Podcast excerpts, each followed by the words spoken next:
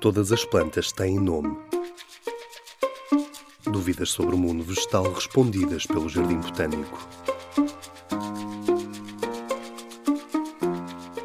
O nosso país tem uma árvore nacional? Sim, é o sobreiro, de nome científico Quercus suber, muito comum no nosso Alentejo. Esse mesmo, de onde retiramos a cortiça.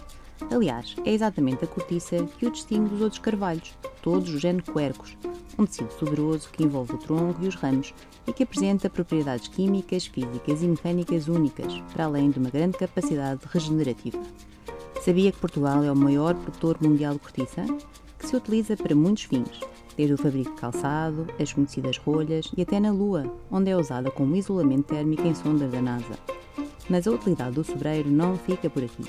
O montado, que é uma floresta de sobreiros, é um ecossistema fundamental para a conservação de espécies ameaçadas, como o lince ibérico ou a águia imperial. Por esse motivo, é um dos habitats prioritários para a conservação da biodiversidade na Europa. E foi precisamente o seu extraordinário valor ambiental, económico e social levou a uma resolução da Assembleia da República, que institui o sobreiro como árvore nacional, para nos relembrar a todos a importância de proteger esta e as demais árvores da nossa floresta.